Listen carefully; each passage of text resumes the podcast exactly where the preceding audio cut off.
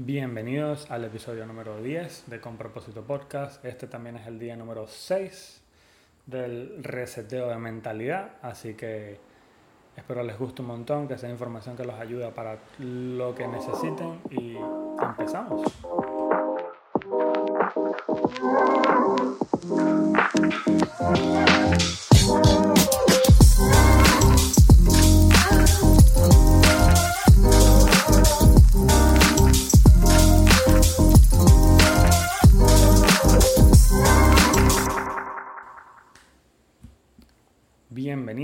Y esto es Con Propósito Podcast. Mi nombre es Carlos Muñoz. Bienvenidos al episodio número 10. Como los mencionaba antes, este es el día número 6 del reseteo de mentalidad.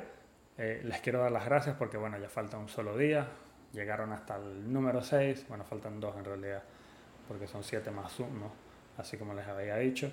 Después de esto, quiero que sepan que va a venir un, un freebook, un freebie, un libro gratis con todo este temario para que te lo puedas llevar a tu casa, lo descargues, lo imprimas, hagas los ejercicios y puedas poner en práctica todo lo que hablamos durante esta semana para así resetear tu mente.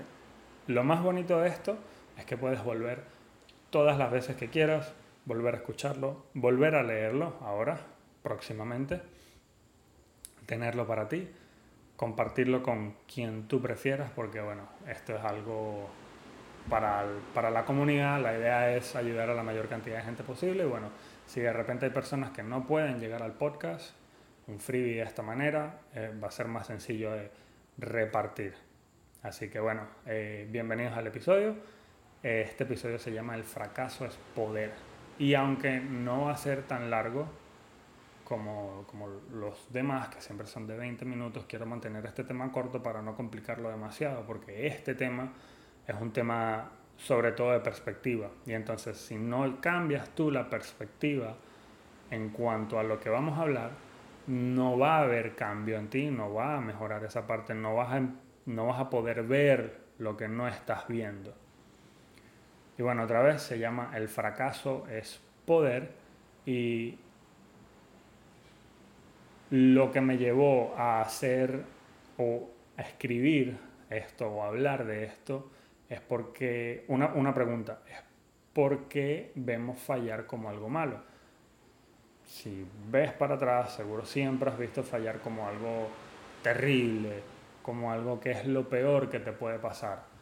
Y entonces te traigo otra pregunta, ¿no? Esto es algo que hay que poner en contexto para que, para que sea mejor para todos, para que sea más entendible. Yo creo que el peor fallo, de repente, donde fallamos, que es como, bueno, Ahora si la cagaste, si te mueres, ¿no? Si de repente estás haciendo algo que lleva... Te moriste y la gente que va a estar alrededor de ti va a decir, bueno, si se murió, falló en grande. Pero de resto, creo que si no llegas hasta esa consecuencia, lo mejor que puedes hacer es ver el lado positivo de la cagada que hiciste. ¿Qué ganas? ¿Qué ganas realmente con fallar? Aprender la lección, aprender qué es lo que no estás haciendo bien y mejorarlo. Claro, todo esto depende de ti. Cambiar no es fácil. Cambiar la perspectiva en esta clase de temas no es sencillo. Por eso te invito a que seas del team que ve el vaso medio lleno.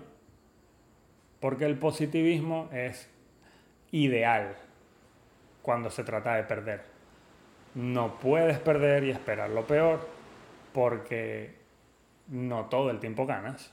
De hecho, estoy 100% seguro que la mayoría del tiempo estás perdiendo, perdiendo, perdiendo y perdiendo y perdiendo.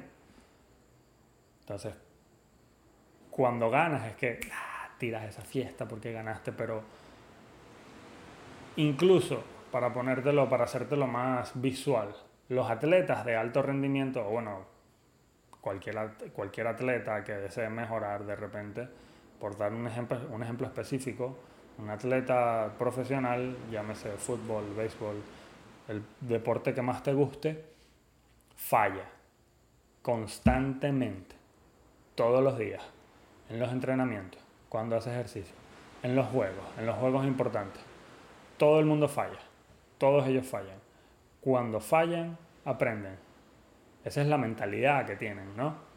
Y esa es la mentalidad que te invito, no que de repente la, la adoptes de, de ya para allá, de un día para otro, porque no es tan fácil, pero sí te invito a que empieces a ponerlo en práctica, aprender a fallar, ser un buen perdedor, porque el fracaso, otra vez, es poder, es poder aprender, es poder sacarle algo en donde te equivocaste, porque si dejas que equivocarte te lleva al hueco, te ponga triste, te ponga depresivo, que está bien, hay reglas para eso.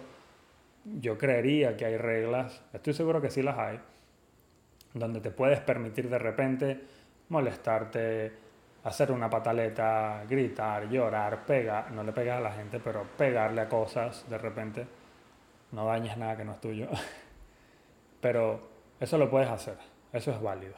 Pero lo más importante es que vuelvas a tus cabales y en retrospectiva analices qué puedes sacar de esta pérdida. O sea, incluso de un trabajo que perdiste. Perdiste el trabajo que más te gustaba, lo mejor que puedes hacer es sentarte y pensar, ¿dónde la cagué para mejorar? Y así la siguiente vez no me vuelva a pasar. Entonces, lo que quiero que saques de esto, que es lo más bonito, es que puedes transformar el fallar en inspiración. Y esto es lo mejor. Imagínate transformar una cagada en inspiración. ¿En inspiración para qué? Para aprender, para sacar un tema nuevo, para mejorar, para sacar mejores notas, para poder completar ese tiro que te salió mal. Si eres un conductor, bueno, para manejar mejor. Sirve absolutamente para todo. Ver fallar como una oportunidad. Darte cuenta que el fracaso es poder. Fallar es ganar. Siempre ganas algo. Y cuando ganas, cuando de verdad ganas, bueno, te llevas la satisfacción de que lo lograste, de que el conocimiento que tienes de verdad lo aplicaste de una manera correcta y por eso ganaste. Esto es una filosofía de vida. Esto es algo que, que tienes que vivir el día a día. Tienes que aprender de tus errores, de tus fallos y subir al siguiente nivel porque, porque no, no hay manera, te vas a estancar. Y entonces como muestra de, de este fracaso, traigo una historia el día de hoy que de hecho la escuché en una clase de neurolingüística y una historia que me parece muy curiosa, fue imposible no incluirla en esto porque de eso se trata el episodio, que es fallar, y es del señor Leonardo da Vinci. A ver, todos conocemos a Leonardo da Vinci, creería yo. Si no lo conoces, por favor te invito a que vayas a San Google y escribas Leonardo da Vinci y te va a salir toda la historia del señor, todo lo que hizo. En, para dejártelo corto, el señor pintó la Gioconda, que es la Mona Lisa, la Última Cena, y un sinfín de obras de ingeniería. Asimismo, escultor, tú, tú nómbralo, el señor tiene de todo. Pero en este caso, eh, él era un, o fue un organizador de eventos, o para ponerlo más moderno, un wedding planner. Y la historia trata brevemente es que él había fracasado demasiado. Había fracasado demasiado. Y entonces, esto ronda, dice la leyenda, o recuerdo la historia, dice en el año 1481, eh, no estaba siendo aceptado por los Medici y él envía una carta a Ludovicio Sforza, quien era en ese momento el duque de Milán, quien, este duque, termina contratándolo como organizador de eventos y como músico. Imagínate, después de tanto fracaso, el tipo igual tenía la puerta abierta, se fue de Florencia a Milán, tocó la puerta y le dijeron, ¿cómo no? venga, organice fiesta. Y entonces al señor Leonardo da Vinci le encargaron organizar una boda. Y era una boda para 300 invitados. Él no se conformó con que solo tenía que organizar la boda, sino que dijo que iba a hacer la torta o el pastel de boda. Ahora, este señor eh, hace máquinas, es un artista. Él dijo, vamos a hacer la boda dentro del pastel. No va a haber platos con pastel, sino que la boda se va a celebrar dentro del pastel. Entonces imagínate una boda donde tienen que entrar 300 invitados. Estamos hablando que este es el tamaño increíblemente grande. No solo la estructura donde se iba a celebrar la boda, sino las mesas y las sillas iban a estar hechas de bizcochos.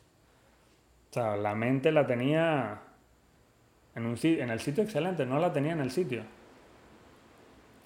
¿Qué es lo que pasa? La torta era tan grande, la torta era tan grande y azucarada, que cuando Leonardo llegó al sitio, porque bueno, él llegó primero, llegó al palacio donde se celebraba el evento, y se encuentra que la fiesta había empezado, pero ¿por qué? Porque las alimañas de la ciudad se estaban comiendo la tarta. Estamos hablando de ratas, moscas, mosquitos, gusanos. Usted nómbrelo. ¿Cómo reaccionó Leonardo da Vinci ante este episodio? Se fue. No tenía plan B. Y antes de hundirse, él decidió ponerse a trabajar. ¿Qué es lo que pasa? Que la gente se burla. Esto es algo muy importante del fracaso, hacer oídos sordos a las burlas de las personas. Y esto fue lo que le pasó a Leonardo. La gente se burlaba y dijo, bueno, el tipo no es capaz de darle de comer a 300 personas.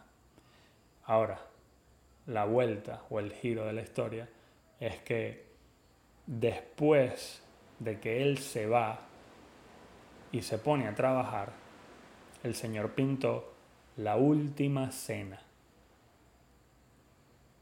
Y bueno, la presentó de tal manera diciendo que aunque no le podía dar de comer a 300 personas en una boda, le podía dar de comer al Hijo de Dios.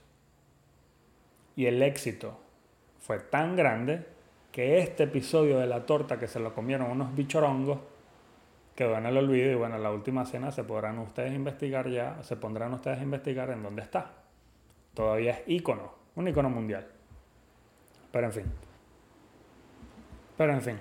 Eh, espero que con la historia de Leonardo da Vinci, bueno, les quede claro que no existe el fracaso, existen solo resultados que del fracaso o de esta filosofía de vida, del fallar es ganar, del fracaso se consigue inspiración, quiero que sepan que solo existen resultados. Otra vez, esa es la conclusión de todo esto.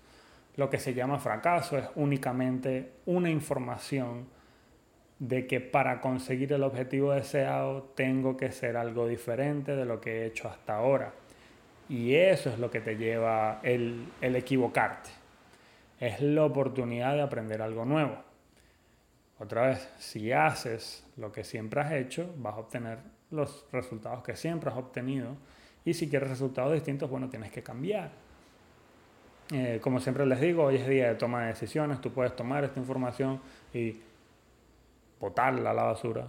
Si anotaste algo, te felicito. Si te vas a bajar del carro porque de repente la escuchaste mientras estaba manejando y entras a la reunión y se te olvida todo lo que escuchaste, eso es cosa tuya, sencillamente. Otra vez, hoy es día de toma de decisiones. Después de esto, es decisión tuya. ¿Qué va a pasar contigo? Y si sigues igual, es porque tú decidiste estar así. No me queda más que decirte que muchas gracias por acompañarme estos seis días y como siempre digo, bueno, espero que hagas de cada momento del día el mejor momento del día. Sin nada más que me despido y otra vez muchísimas gracias.